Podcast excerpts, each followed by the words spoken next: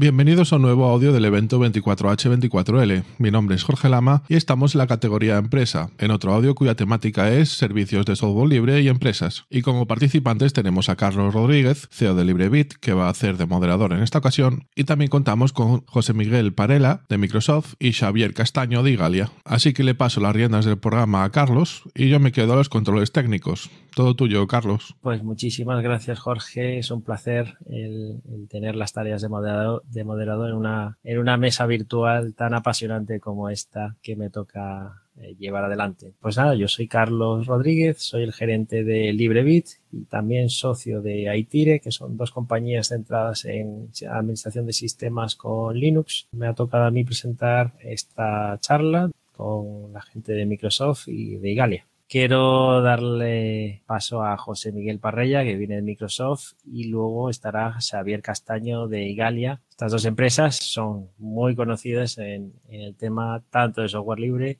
como del anti-software libre que ahora se está pasando a, a, software libre. Entonces, nada, quiero pasarle ya el tema a José Miguel para que haga su propia presentación. Gracias, Carlos.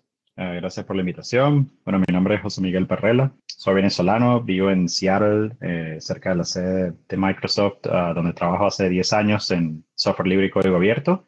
Hoy en día hay un pequeño equipo de ecosistema y partnerships open source, eh, donde trabajo en, ingeniería. Me encanta la idea de, de, poder charlar los próximos minutos con Xavi, contigo, sobre tantas cosas que están pasando en esta industria que hoy en día está definida por por el software open source y que es algo maravilloso. Así que gracias por la invitación. Muchas gracias, José Miguel. Venga, Xavi, dale duro ahí.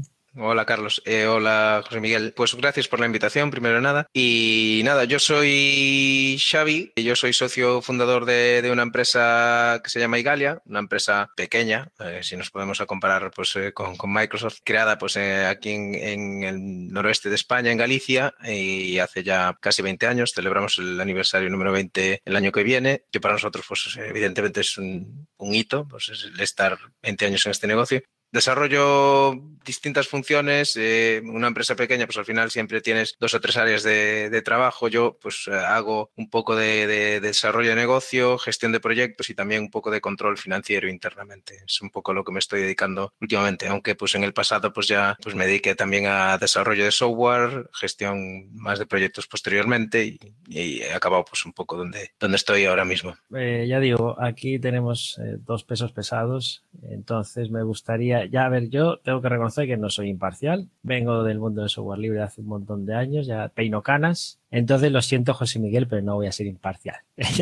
en esta, en esta mesa va a ser un poco, va a ser un poco, bueno, especial. Primera pregunta, ¿utilizáis GNU Linux habitualmente en vuestra empresa como herramienta de trabajo? Ah, bueno, yo soy usuario de Debian desde hace 15 años, un poco más quizás. Eh, empecé con Canopix y luego con Debian Sarge, Edge y, todas las otras releases. Ah, hoy en día mi laptop tiene Debian uh, Seed, quiere decir que mi deporte favorito es apt update, apt upgrade varias veces al día. En Microsoft hay, yo diría que quizás miles de desarrolladores utilizan Linux en sus laptops en, en el día a día. Ciertamente mucha gente utiliza Macs y mucha otra gente utiliza Windows, sobre todo eh, con cosas como WSL ah, para poder correr ambientes Linux dentro de Windows.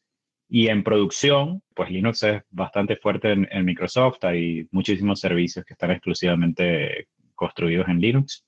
Podría decir para cerrar que el Ubuntu es, y sistemas basados en apt son probablemente lo más eh, común de ver en Microsoft, aunque ahí incluso hay una pequeña comunidad de, de, fanáticos de BSD que, bueno, no han tenido otra opción sino que ver la luz y acogerse al resto de la comunidad Linuxera de Microsoft, pero siguen teniendo su corazoncito BSD. Así que hay un poco de todo y, sobre todo me siento muy en, en, casa, por decirlo de alguna manera, con, con el hecho de que hay mucho uso del sistema de paquetes apt. Por nuestra parte en Igalia, el uso de software libre es eh, ampliamente mayoritario en general. Es cierto que no puedo decir que es un 100% de uso de software libre, pues que es, porque es cierto que durante los últimos años, como comentaba José Miguel, se ha extendido en, desarrolladores de software libre pues el uso de, de, Mac y en consecuencia pues un entorno más iOS, pero, pero sigue siendo con, con muchísima diferencia predominante el uso de software libre. GNU Linux en, en general, con, con, tres distros que son un poco las, las más usadas dentro de Igalia, ¿no? que son Fedora, Debian y Ubuntu. Y un poco, pues cada persona pues elige libremente pues cuál, cuál es la distro que, que, quieren, que quieren utilizar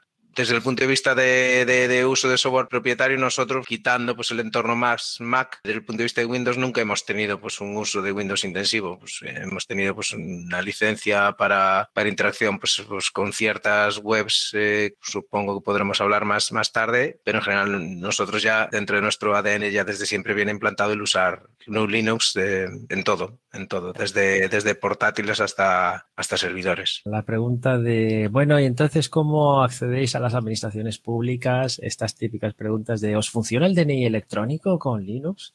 el certificado digital. Y ya veo que Xavi ya abrió un poco la, la, ventana ¿no? del famoso, esa máquina virtual que tenemos que tener para estas administraciones públicas. Yo no sé, José Miguel, si también tienes este caso para cómo haces con las administraciones públicas allá en Estados Unidos o, o bueno, con las de aquí también. Sí, bueno, no es un problema grande, pero sí hay muchas cosas que para las cuales yo recurro a mi máquina Linux en vez de utilizar un ambiente virtual sobre todo lo que tiene que ver con ambientes tipo laboratorio, si quiero trabajar con algo de hipervisor o clústeres para temas de IoT, etcétera, pues siempre recurro, me, es que me es mucho más natural para mí quemar una imagen en un, en un USB, irme a un, a un NUC Intel o a un Raspberry Pi o lo que sea y, trabajar allí, ¿no? Sí te puedo decir que yo creo que en, en Microsoft y quizás en muchas otras empresas pasa lo mismo, si tenemos un poco la, la, herida autoinfligida de que hay muchas herramientas internas de Microsoft que nada más funcionan en Windows. Y como te comentaba, pues cada vez hay más desarrolladores que usamos Linux en Microsoft y en producción. Más o menos un tercio de todo el uso del cloud de, de Microsoft es Linux hoy en día.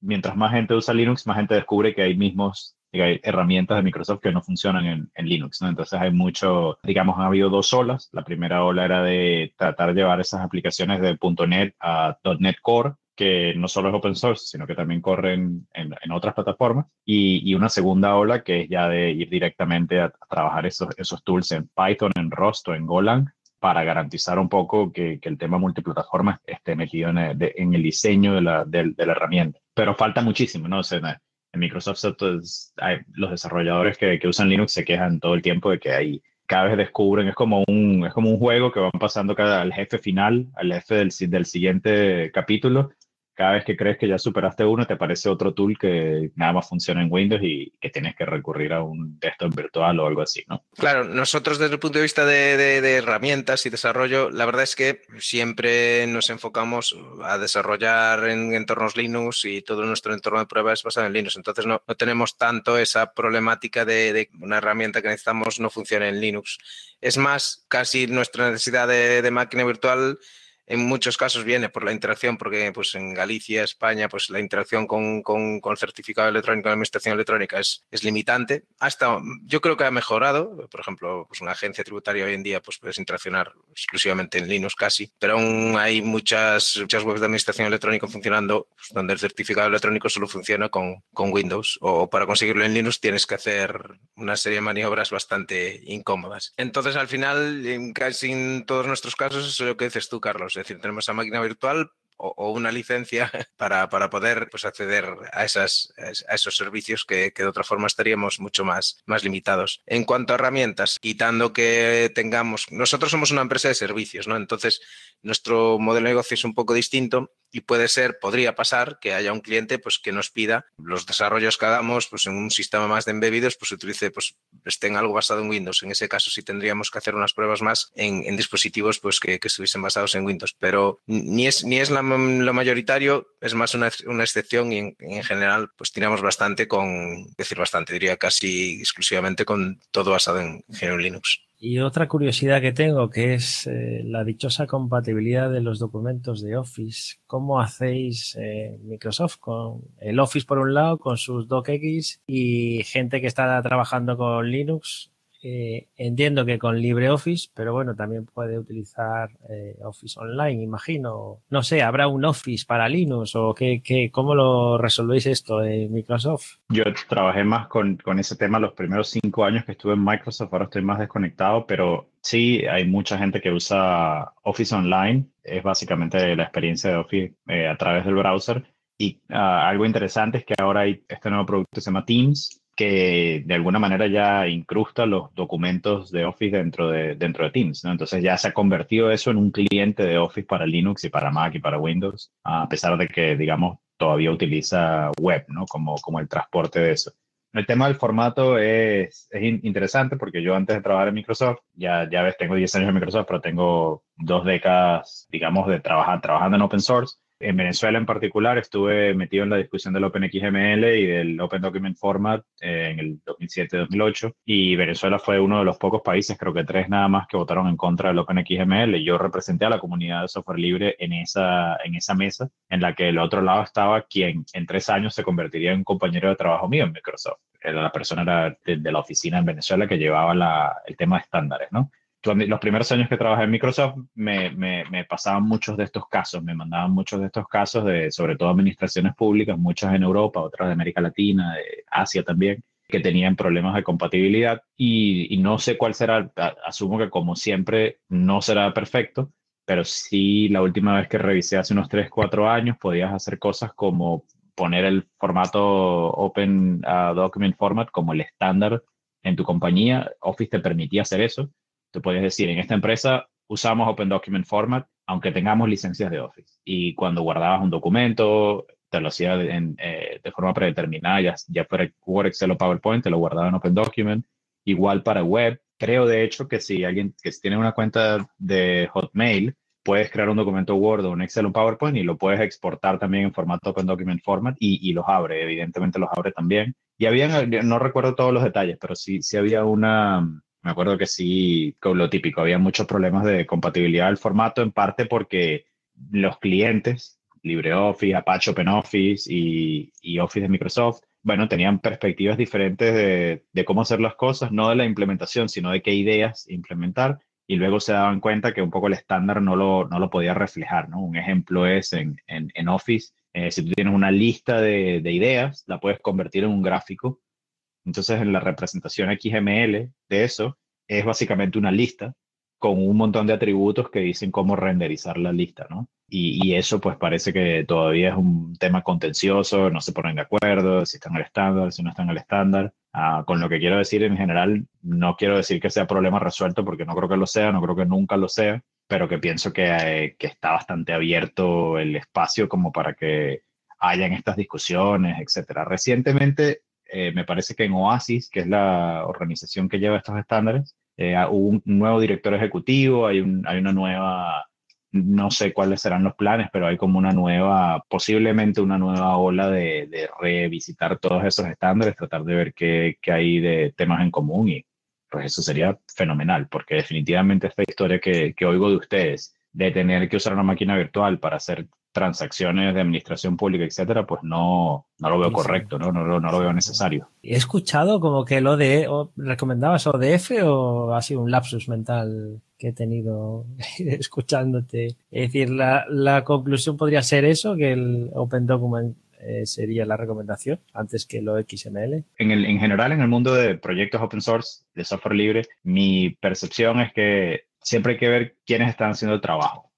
dónde, en qué grupo, en qué organización, en qué proyecto se está haciendo el trabajo, se está haciendo el código, se está haciendo la especificación, se está haciendo el estándar. Y en mi opinión, eh, hace 10 años eh, ese grupo era Oasis y era el Format Document Format. Ahora quizás ha cambiado, quizás en los últimos 10 años haya cambiado y ahora podría volver a cambiar y podría volver a ser Open Document Format. No lo sé, también pienso que este tema de formatos abiertos ya va mucho más allá de ofimática creo yo que un problema más grande que tenemos ahorita es el licenciamiento y de los formatos de intercambio de datos en general. Open Data, modelos de datos para temas de aprendizaje de máquina, inteligencia artificial. Eso está, no, no, es nuevo porque tiene, tiene mucho tiempo, pero creo que está, ahora tendría bastante impacto también añadir ese tema a la discusión, ¿no? Y ahí creo que en Microsoft estamos encantados de, de participar en todos esos foros donde se vayan a definir los estándares de, de abiertos del, del presente y el futuro. ¿Sabes qué pasa? Que, en nuestro caso el, uso de, lo que es eh, pues documentos estilo Office eh, pues se limita a hojas de cálculo internas, con lo cual interoperabilidad, no, es decir, con, gente que utiliza Windows pues no tenemos que, soportar, entonces pues, utilizamos formatos abiertos ya. Y después, pues claro, en general, pues lo que nos viene a lo mejor de alguna administración pública que no debería o, temas más de, de contratos y demás, pues que al final los abogados y tal, pues te, te acaban mandando ese formato. Pues acaba desencajándose un poco, pero tampoco no lo suficientemente grave como para que no puedas interactuar. Y hoy en día, si le mandas pues, un Open Document Text a cualquiera, yo creo que son capaces de leerlo. No, no me he encontrado muchos, muchos problemas. ¿Qué pasa? Que nosotros, pues casi pues, en lo que es lo demás, eh, intentamos escapar de, Office, es decir, pues utilizamos mucho, mucho PDF, por ejemplo, para informes, pues eh, si podemos, pues hacemos informes o, en LaTeX, pues generando el PDF o, en Markdown, pues muchas presentaciones que aunque también, tenemos plantillas en LibreOffice, pues también utilizamos muchos en Markdown o en, o en HTML directamente. Entonces, bueno, es decir, eh, tenemos una, un uso no muy intensivo de, del Office en sí, mm, más allá de lo que utilizamos internamente y por otro lado, pues en, lo que es intercambio de información, hoy en día pues eh, vamos a formatos alternativos más tipo texto que permita pues, una edición y un control de versiones mejor. Entonces, bueno, pues no tenemos, la verdad es que con Igalia no te encuentras con la empresa que, venga a protestarte porque tenemos muchos problemas de, compatibilidad. Me estabais comentando al principio que, bueno, tanto una compañía como la otra tenéis metido el software libre ¿Cómo fue esta evolución? Me imagino que Nigalia fue desde el primer momento, eh, siempre habéis sido una compañía muy, muy aferrada al software libre. ¿Cómo fue, Xavi, esa entrada del software libre o por qué habéis decidido trabajar con software libre al principio y luego ya pasamos a, José Miguel? Bueno, para entender un poco nuestra relación con software libre hay que ir casi a los antepasados de la empresa, ¿no? Es decir, Igalia, eh, aunque se crea en el año 2001 formalmente, formalmente el 21 de septiembre del, 2001, pues viene de, un grupo de, personas eh, pues que tenían mucho contacto a través del grupo de, usuarios de Linux de, Coruña, de GPUL, pues, eh, pues a partir de que, que ya, ya tenían de base pues un una cercanía con, el software libre, ¿no? Ya algunos eran usuarios, ya eran defensores. Entonces, a raíz de, unas conversaciones con un grupo de, que acabaron siendo socios de, de, Igalia, pues que ya habían tenido unas experiencias previas en una empresa, no muy buenas, pues eh, decidieron pues, eh, establecer un nuevo modelo de empresa, ya no solo desde el punto de vista de la relación con el software, sino también del propio organizativo. Como sabes, pues nosotros somos un modelo muy horizontal. Normalmente para facilitarlo decimos que, que somos como una cooperativa, pero bueno, somos más horizontales que una cooperativa, somos un modelo asambleario, pues a través de, GPUL pues fueron conociendo pues una red de, personas pues muy cercanas al software libre y se establecieron pues las bases de cómo queríamos, cómo queríamos crear la empresa, ¿no? Entonces, entre esas bases estaban el utilizar software libre no solo como pieza fundamental de software como herramienta para nosotros, sino intentando contribuir al software libre ya desde un principio, ¿no? Entonces, digamos, para nosotros ya era un, aspecto filosofal de la, de la, empresa, ya no es algo que tuviésemos que ir decidiendo cómo evolucionar hacer software libre, sino que ya venía implantado. Y también, pues, el otro principio que era el tema de un modelo horizontal, donde queríamos, pues, que, que cualquier persona que entrase en la empresa acabase siendo socio, ¿no? Entonces, pues, esos dos aspectos ya vienen en el ADN de las discusiones previas a la creación de la empresa antes de crear la empresa, pues ya hubo muchas reuniones en las que se fue juntando distintas personas, distintos ámbitos, y algunas pues decidieron no entrar porque justo no, no estaban de acuerdo con esos dos principios filosóficos, filosóficos de base, hasta que acabamos pues creando la empresa ya, pues las personas que estaban más, más alineados con esas ideas, ¿no? Y un poco fue como nos, como nos creamos y cómo hemos evolucionado hacia el software libre, que al final ya viene desde el principio. Lo que te iba a comentar, me estás hablando hace pues aproximadamente 20 años, yo no sé si en aquel momento os planteabais un modelo de negocio que estáis ahora o habéis eh, variado ese rumbo. Bueno, el mercado también os, os mete donde, donde tenéis que estar. Esta evolución desde los comienzos hasta ahora, ¿habéis decidido al principio, no, es que con esto nos tenemos que forrar o simplemente era, bueno, vamos a empezar por aquí a ver qué tal? Si yo te digo que en 2001 yo veía que íbamos a ser pues la empresa por ejemplo, esta semana ha sido el WebKit Contributors Meeting y el, y el BlinkOn, que son los dos eventos principales alrededor de WebKit y de Chromium. En los dos pues, se mostraron gráficos en los que salen los contribuidores a Chromium, a Chrome y a, WebKit y en los dos somos los segundos, uno en uno por detrás de Apple y en el otro por detrás de, Google. Si tú me dices yo hace 19 años o 20 sabía que Igalia iba a estar en esta posición eh, con, contribuciones en proyectos súper relevantes a nivel mundial en tecnología, ya no solo en software libre, sino en tecnología en general, te mentiría. Vamos a ver, no podría decirte más que, que simplemente te mentiría. Lo que sí creo que se ha mantenido es que desde un principio pues teníamos claro que de alguna forma queríamos contribuir al software libre. Lo que ha ido evolucionando es la forma en que hemos sido capaces de ir contribuyendo. Pues, pues al principio naces una empresa que lo que tiene es gente muy buena, poco dinero y tampoco, pues eh, en principio no, partíamos con una, con una idea de negocio, es decir, la idea de negocio se va creando dentro de la empresa. Nacemos un poco como una consultora más típica, el local, pues vendiendo proyectos a través de nuestra red de contactos, pues, de desarrollo a medida, en algunos casos más de administración de Linux. Entonces, bueno, pues a partir de ahí, de esos primeros proyectos, eh, pues nacen debates de cómo podemos estos proyectos orientarlos hacia lo que nos gustaría hacer, que es pues, contribuir al software libre. De alguna forma, pues trabajas con clientes para convencerlos de que algunas cosas que haces se publiquen como software libre. Y ahí pues nace nuestras primeras contribuciones. ¿Qué pasa? Que de, esas primeras contribuciones al final tampoco es que seamos, estemos contribuyendo en, tecnología clave. Es decir, el paso a convertirse en desarrolladores de tecnología, de, ser pues, desarrolladores de aplicaciones a ser desarrolladores de tecnología, es un paso complicado y viene pues tras muchos debates, eh, ir viendo pues dónde tiene sentido y dónde podemos dar pasos hacia ser más centrales en la tecnología y de alguna forma pues lo vamos consiguiendo en los siguientes años poco a poco pues a través de meternos más, pues nosotros fuimos siempre, consideramos una empresa muy, muy cercana a, a GNOME a Genome, como diríamos en, España la pronunciación mala. Primero, somos usuarios de esa tecnología, intentamos contribuir cosas alrededor de GNOME, pero con el paso pues queremos intentar ver cómo contribuir cosas más relevantes y damos pasos hacia ver si haciendo esas contribuciones somos capaces de, crear un modelo de negocio más como empresa de tecnología, menos como empresa desarrolladora de, aplicaciones o de usuarios de la tecnología, ¿no? nunca estuvo claro hasta que fuimos capaces de, explotar ese, nuevo modelo de que ese modelo fuese, fuese sostenible. Al principio era más el modelo más de, negocio local el que sostenía esas inversiones más que llamábamos un poco más de innovación y al final pues cuando ya te das cuenta de que eso sí funciona, pues es más esa, esa innovación la que sostiene el local y vas, vas, desapareciendo esa otra parte que venía un poco más legacy. Digamos que os eh, metéis dentro de la comunidad de desarrollo y a partir de ahí surge el negocio. No es tan rápido como eso, pero al final eh, tú generas un currículum, vas contribuyendo en, en, La clave de, nuestro, de cómo funciona nuestro negocio es nosotros tenemos gente poco a poco hemos conseguido con gente, en ciertos casos ya estaban posicionados, en otro caso pues con capacidad de meterse en las comunidades, ir contribuyendo, generas un currículum de empresa, al mismo tiempo necesitas que el propio proyecto donde estás contribuyendo tenga en sí muchos usuarios, es decir, necesitas que el proyecto pues, sea interesante para una cantidad de usuarios. Cuando digo usuarios no es, no es ya solo usuarios finales, sino empresas que quieren utilizar ese proyecto para algo.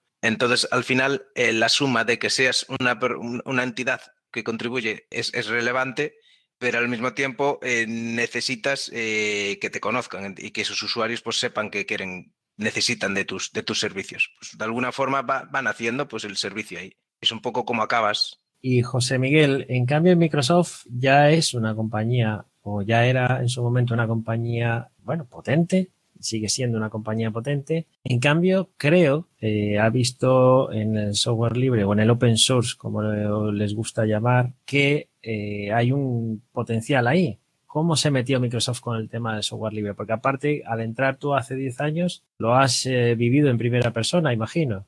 Yo creo que hay dos cosas interesantes, Carlos. La primera es que ha pasado mucho en estos últimos 10 años y que cuando lo comparas con los 10 años antes de eso, la diferencia es aún más, aún, más impresionante, ¿no? Porque los primeros 10 años de open source en Microsoft eran de mucha antagonización de comunidades, eh, de confusión con conceptos como, como código compartido, shared source, que no tenían nada que ver con, con el open source, de creación de licencias que no eran, digamos, las licencias mainstream que conocemos en el mundo del software libre, eh, e incluso yo diría que eh, Xavi hablaba del currículo de la empresa, que es tan, que es tan crítico. Yo también trabajé en, una consultora open source y sé que es muy clave, ¿no? Y, yo diría que el currículo de esos primeros 10 años de, de, Microsoft en el open source era más bien accidental. Es decir, si tú trabajabas en comunidades como PHP, quizás en algunos espacios como el tema de accesibilidad para la web, quizás podías decir, Microsoft está trabajando, está haciendo cierto, está, está, haciendo cierto progreso en algunas de estas comunidades, pero, pero pareciera más bien casi que por coincidencia o por azar, ¿no? No, no como algo estratégicamente definido.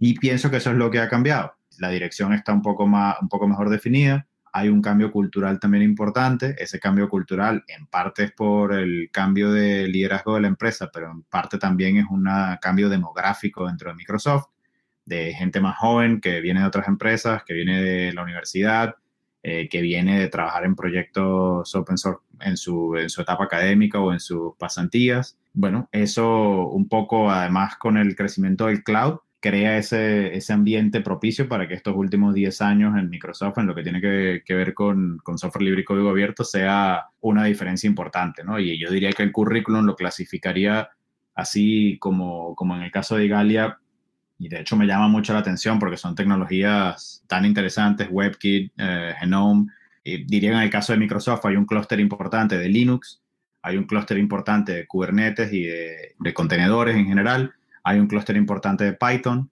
se está creando un clúster importante de Rust, hay un clúster importante de Postgres y hay una área muy importante en todo lo que tiene que ver con tecnologías de la web, ya sea Node.js, JavaScript en general, TypeScript uh, y browsers, eh, porque la realidad es que con WebAssembly, etcétera, pues se está trayendo otra vez mucho de eso al browser y es otro espacio también que está completamente definido por, por, el software libre. Pero ¿a qué te refieres con que hay estos clases? Es que claro, me estás hablando de tecnologías que son competencia directa de, Microsoft, entonces ¿cómo, ¿cómo se compatibiliza esto con, bueno, con las propias herramientas que tiene Microsoft, digamos. Bueno, muchas de las que te nombré, mm, yo no pienso que Microsoft se les considere como eh, compiten con otro producto de Microsoft, lo complementan y, se ha visto con los casos de uso que se complementan. Un buen ejemplo es eh, si tú piensas quizás que por qué Microsoft debería invertir en Python o en Rust teniendo .NET, que también es un estándar ISO, que también es open source, que también es multiplataforma. La realidad es que para lo que, para lo que se usa .NET en un sistema operativo como Linux, por ejemplo, para ciertas aplicaciones web con ASP.NET Core o para juegos, no tiene nada que ver con lo que puedes hacer con Python en, temas de datos o con lo que puedes hacer con, con Rust en, en, sistemas de bajo nivel, ¿no? Ah, lo mismo en bases de datos. Si, si piensas que Postgres compite con SQL Server, desde el punto de vista de que ambos son una base de datos relacional, eso es cierto, pero también Postgres tiene una cantidad de aplicaciones de analíticas de tiempo real para las cuales SQL Server en muchos casos puede ser o prohibitivo desde el punto de vista de costos o eh, inadecuado porque principalmente lo encontrabas en Windows hasta hace poco. En realidad yo creo que estos clústeres lo que hacen es ampliar la oportunidad para, Microsoft y creo que es parte de, del por qué incluso para la gente de que piensa desde el punto de vista del modelo de negocios de Microsoft, estas cosas al final del día tienen sentido, hacen sentido, ¿no? Eh, eh, pero para eso han tenido que pasar décadas. Muy bien. Me está escuchando escucharos eh, de tanto, tanto software libre y tanto, bueno, tanto know-how. ¿Cuánto de estratégico creéis que es el, bueno, el software libre para vuestras empresas ahora? Entiendo que Xavi prácticamente el 100%. Sí, claro. Es decir, para nosotros el, software libre es, es central, es, central a, a, Igalia. Es decir, sigue siendo por suerte. Y Galia, desde que, la creamos en 2001, pues hasta hoy, pues ha crecido mucho. Somos, eh, al final somos una consultora pequeña, como decía, ¿no? Pero bueno, pues ya estamos en torno a los 90, los 90 trabajadores. Digamos, el grupo es, es, mucho más diverso. Hay dos principios filosóficos que siguen siendo igual a, iguales a cuando se creó, ¿no? Pues el, el modelo asambleario y la parte del, del, del software libre, ¿no? Entonces, ¿Qué, ha evolucionado? Pues te comentaba antes, pues ha evolucionado que pasamos de ser una empresa pues usuaria del software libre, desarrolladora de, de herramientas utilizando tecnologías de software libre a ser los desarrolladores de la tecnología para que otros utilicen esa tecnología. El área de navegadores es un ejemplo súper fácil. Yo diría que tenemos alrededor de navegadores, tenemos varias áreas trabajando, desde multimedia, pues el tema de compiladores. Nosotros tenemos también contribuciones en, en los distintos motores de JavaScript, en V8 o en, en JavaScript Core, o en SpiderMonkey también.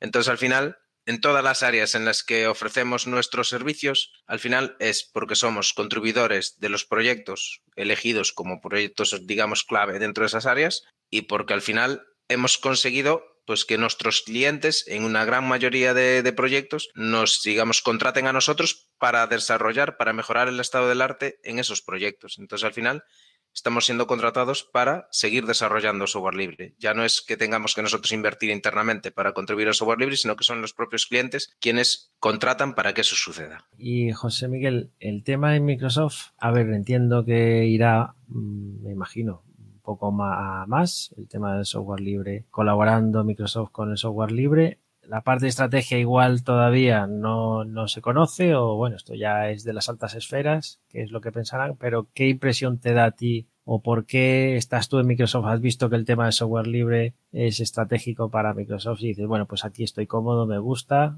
¿Qué esperas de, Microsoft eh, con respecto al software libre en futuro, en el futuro próximo? Pienso que tres pilares, por decirlo de alguna manera, como para considerar la, la importancia estratégica del software libre y código abierto desde aquí a cinco años. Lo, lo primero es lo más evidente y te voy a dar un ejemplo, es qué tendencias de la industria están definidas absolutamente por, por open source. Eh, y un buen ejemplo hace 10 años o un poco más, quizás era Big Data. No, no había prácticamente ningún otro, otra opción creíble que no fuese Hadoop y el ecosistema que se construyó alrededor de Hadoop.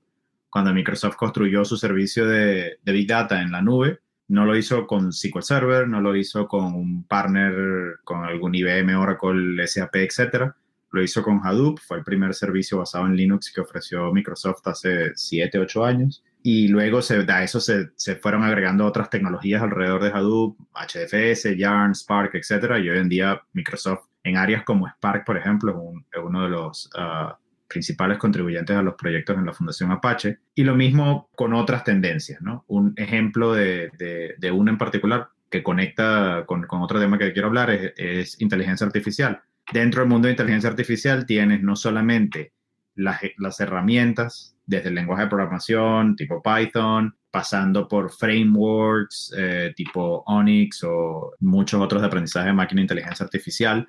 Todos son open source, es prácticamente, es como hablarte de un sistema, de un lenguaje de programación propietario. Hoy en día es como que hay que buscar mucho para conseguirlo, ¿no? Es más fácil todavía conseguir una base de datos propietaria, un sistema operativo propietario, uh, pero en este mundo, por ejemplo, de frameworks de aprendizaje de máquina e inteligencia artificial es mucho más difícil. Hay mucho más que trabajar, ¿no? No hay que darlo por sentado, ¿no? Por ejemplo, el tema del, eh, que hablaba de intercambio de modelos, intercambio de set de datos, eso no está y, es yo creo que el, reto re, verdadero porque cuando hablamos de inteligencia artificial aplicada a problemas de la sociedad, ya sea pandemia, ya sea sostenibilidad medioambiental, etcétera, hay una colaboración implícita entre un montón de organizaciones que no son solamente Microsoft y donde estos temas pues van a, van a salir a la luz.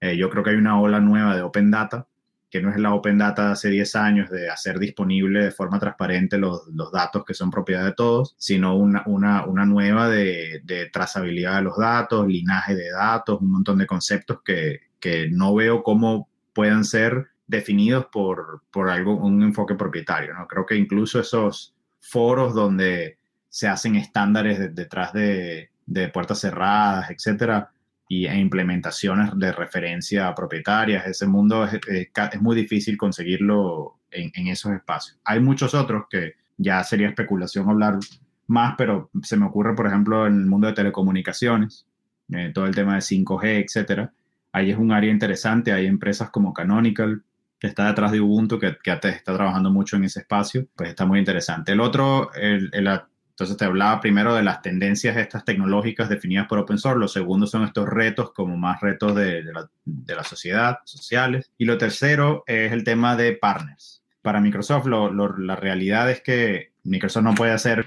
todo esto solo, necesita partners, eh, y esos partners cada vez más son partners como y Galia no necesariamente, para utilizar el ejemplo, son, son empresas de servicios que se construyen eh, alrededor de un currículo, alrededor de una, una reputación que se construye eh, por, por, mucho, por muchos años. Eh, y hay cada vez más partners de ese tipo que son necesarios, ¿no? Eh, un buen ejemplo de eso es el tipo de servicios que Microsoft ha construido en la nube en los últimos tres años, o diría incluso que hasta menos, eh, es prácticamente exclusivamente con empresas que llaman de software abierto comercial. En, en inglés se utiliza el acrónimo COSS, COS. Hay una página que se llama oss.cash, que es una hoja de Google donde están todas las empresas, casi todas americanas, hay algunas de otras partes, y su evaluación de mercado. Y es básicamente para demostrar cómo hoy en día hay una cantidad inmensa de dinero en, en una industria que está definida por el open source. Con muchos de esos partners ahora se construyen servicios, que es algo, era algo impensable hace 10 años. También había muchos menos de estos partners hace 10 años. Entonces creo que hay otra tercera, otra tercera pilar allí que tiene que ver la, de la importancia estratégica del open source que tiene que ver con partners. Cada vez es más normal, es más lógico conseguir partners que han construido sus negocios con open source. Y esos partners son necesarios para, para poder seguir haciendo eh, todas las cosas que Microsoft quiere hacer en la nube, entonces me estáis comentando un poco que eh, hoy en día siendo una empresa tecnológica, eh, si no se tiene en cuenta el software libre, puede no tener producto o servicio para escalar o para crecer vertiginosamente. Yo, yo te voy a añadir algo más y dejo a, a que comente, pero te diría que incluso las no tecnológicas. Si tú eres un banco hoy en día, una administración pública, eh, una manufacturera, un retailer, una, si no estás utilizando open source, evaluando seriamente open source, preparándote para usar open source en temas estratégicos del negocio, eh, lo, va, lo va a hacer la competencia, lo va a hacer tu competencia y te vas a quedar atrás.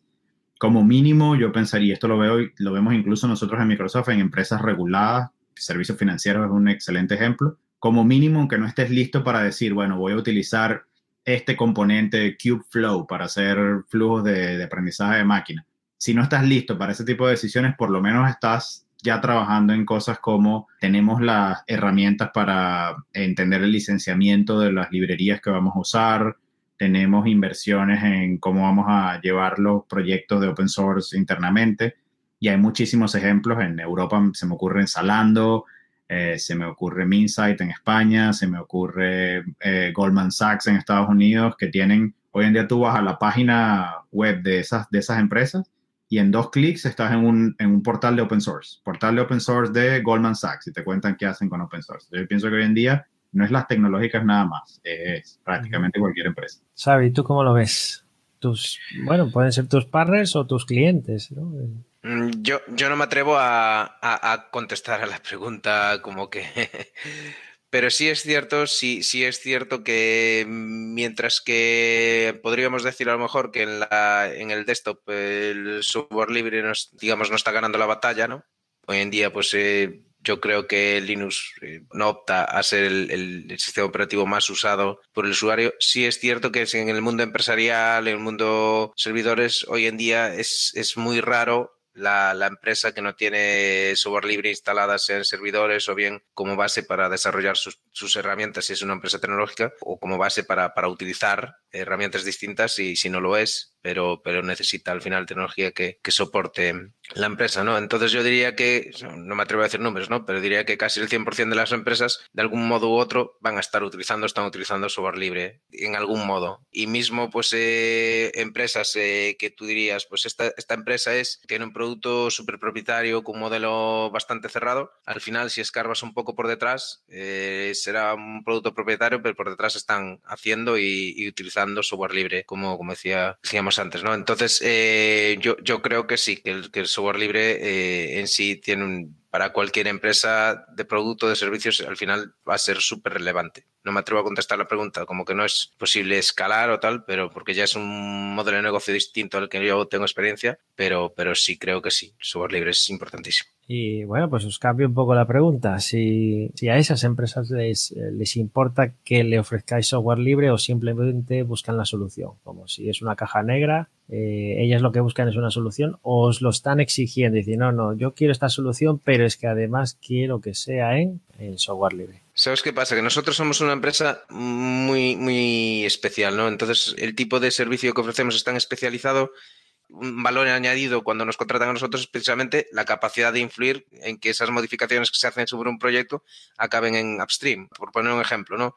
Es decir, nosotros vendemos que tenemos la capacidad de que eh, en WebKit o en Chromium, pues una serie de funcionalidades que Apple o Google no vayan a desarrollar, eh, nosotros podríamos utilizar nuestro canal de comunicación para valorar si una funcionalidad concreta puede llegar a estar en el proyecto WebKit o Chromium Upstream. Entonces, al final, el cliente viene a hablar con nosotros precisamente porque nosotros tenemos ese canal de comunicación, esa capacidad de desarrolladores que son capaces de hacerlo y al final da viabilidad a que a lo mejor pues una funcionalidad que, no iba a estar en ese navegador web pueda acabar estando, ¿no? Entonces, pues ese es un, tipo de servicio que nosotros ya ofrecemos dentro de un rango amplio que tenemos, ¿no? Pero, pero que al final ya está, es parte de nuestra naturaleza dentro de los servicios que ofrecemos. Por eso al final el cliente va a hablar con nosotros para que acabe siendo software libre. De ti, José Miguel, esa experiencia de los clientes, ¿te piden la solución o, te piden la solución y que además sea con, código abierto, software libre? Creo que es limitado el número, eh, es casi anecdótico porque siguen buscando los clientes muchos otros factores de confiabilidad, disponibilidad, seguridad, etcétera, pero en,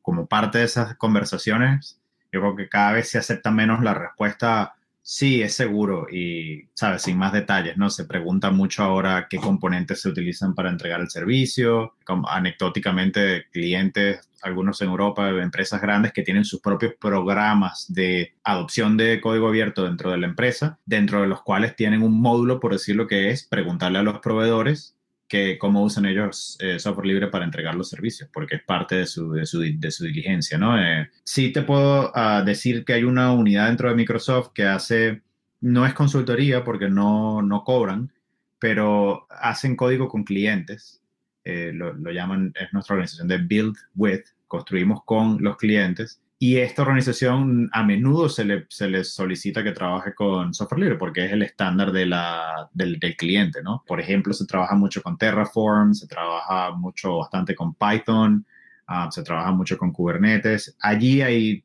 e, es mucho más normal encontrar mm, requerimientos incluso más específicos, pero eh, bueno, hay un, poco, hay un poco de todo. Microsoft es una empresa bastante grande. Lo que sí es que tenemos grupos como el grupo en el que yo trabajo, y una comunidad un poco más grande, que es donde de alguna manera centralizamos las respuestas a ese tipo de cosas. Cuando, cuando un cliente tiene una pregunta de esta naturaleza, pues la tratamos de traer hacia el, hacia el grupo de expertos de open source y tratar de entender específicamente qué es lo que están um, preguntando. ¿no? Nada más eh, agradeceros a José Miguel y a Xavi por vuestras, vuestras palabras. La verdad es que me, ha animado mucho y, creo que José Miguel en sus comienzos creo que tenía en vistas algo de Igalia, de poder mandar un currículum eh, hace unos cuantos años. O sea que lo que son los tentáculos del software libre que están en, todas partes y se está sorprendiendo Xavi, ¿no? No, yo le, contaba a, Carlos antes que hace mucho tiempo, eh, quizás más cerca, bueno, mucho más cerca de la creación de Galia, ah, cuando estaba empezando en open source, eh, apliqué, de hecho, estaba interesado en aplicar en una posición en Igalia. En parte, pues me gustaba mucho el modelo de, fundacional de, de, de la compañía. Imagínate si hubiera en ese entonces sabido ser eh, líderes de contribuciones a WebKit, a Chrome, etc. Ah, no soy muy buen desarrollador web, pero creo que hubiera sido muy, muy emocionante. Genome definitivamente es una, no solamente Genome, el entorno de escritorio, sino muchas de las tecnologías subyacentes, DBoss, Systemd, etcétera, son críticas para para el tema de Linux en, en desktops y en, en, otro tipo de dispositivos. Eh, de hecho, trabajé en una cooperativa después de, creé una cooperativa de, de software libre después de, de, bueno, años después. Pero nada, que felicidades por el 20 aniversario que viene pronto, ¿no? Sí, sí, el año que viene, sí. Muchas gracias. Pues una sorpresa, sí, sí, no sabía. la verdad es que en aquel momento yo no llevaba nada relacionado con recursos humanos, claro, entonces al final no, no era consciente, pero, pero sí, entonces sí que solicitaste en una empresa pues un, pelín distinta, es, es, la realidad. Con las mismas, como decía, los principios filosóficos, pero claro, desde el punto de vista tecnológico hemos, hemos eh, evolucionado mucho. Y, y, claro, decías tú, no eres buen desarrollador web. Para ser un desarrollador navegador de navegadores web no, no hace falta ser un buen desarrollador web, es, es más, eh, se desarrolla mucho en C, C++. Eh, entonces eh, hay que conocer la web, pero no normalmente pues no, no, son desarrolladores web, sino pues más desarrolladores de, de, más bajo nivel. Al final desarrollar un navegador web es casi desarrollar un sistema operativo completo y toca muchas, muchas partes de, de la pila tecnológica. Tiene su, su, complejidad. Lo dejamos aquí, os agradezco nuevamente, ha sido un verdadero placer. Solamente pido un deseo para este, bueno, varios deseos, porque el principal es el tema de bueno, pandemia. todo esto que tenemos de la pandemia. Eh, y otro deseo es que ojalá Microsoft siga contratando a gente como José Miguel, porque me ha gustado mucho escuchar sus palabras y viniendo una persona que ama tanto el software libre dentro de Microsoft, la verdad es que me ha dejado anonadado. Y mira que odio Microsoft, ¿eh? Mira que odio Microsoft, pero me, me ha gustado y me ha encantado. Ya sabí, pues ya sabe que lo tengo idolatrado, que para mí es una empresa gallega potente, que es un, para mí, bueno, exporta a todas las partes de, del mundo, con contratos en Japón, en, bueno, en multitud de sitios y estoy enamorado. Entonces, nada, un placer. Jorge, gracias por esta oportunidad y ya te dejo el minuto que queda de, de, tiempo para ti. Muchísimas gracias a todos. Contadnos cuáles son vuestros métodos de contacto. Sí, no, mi, mi página web es jmp.soy, José Miguel Parrelo, mis, mis, tres siglas, y en Twitter me encuentran como Buriado. Encantadísimo de haber participado con ustedes hoy y, y sigan, síganos dando caña porque de ahí es donde aprendemos y mejoran las cosas. Yo, mi Twitter es eh, y si, bueno, si preferís que sea pues, un correo, xavi.igalia.com. Me podrían contactar. No tengo página personal, aparte, aparte de lo que tengamos en la, en la, web de Igalia, cualquier opción vale. Con esto finalizamos este audio. Recordad que nuestra web es 24h24l.org y también os podéis encontrar en Twitter y Mastodon como arroba 24h24l y que tenemos un canal en Telegram, arroba evento 24h24l.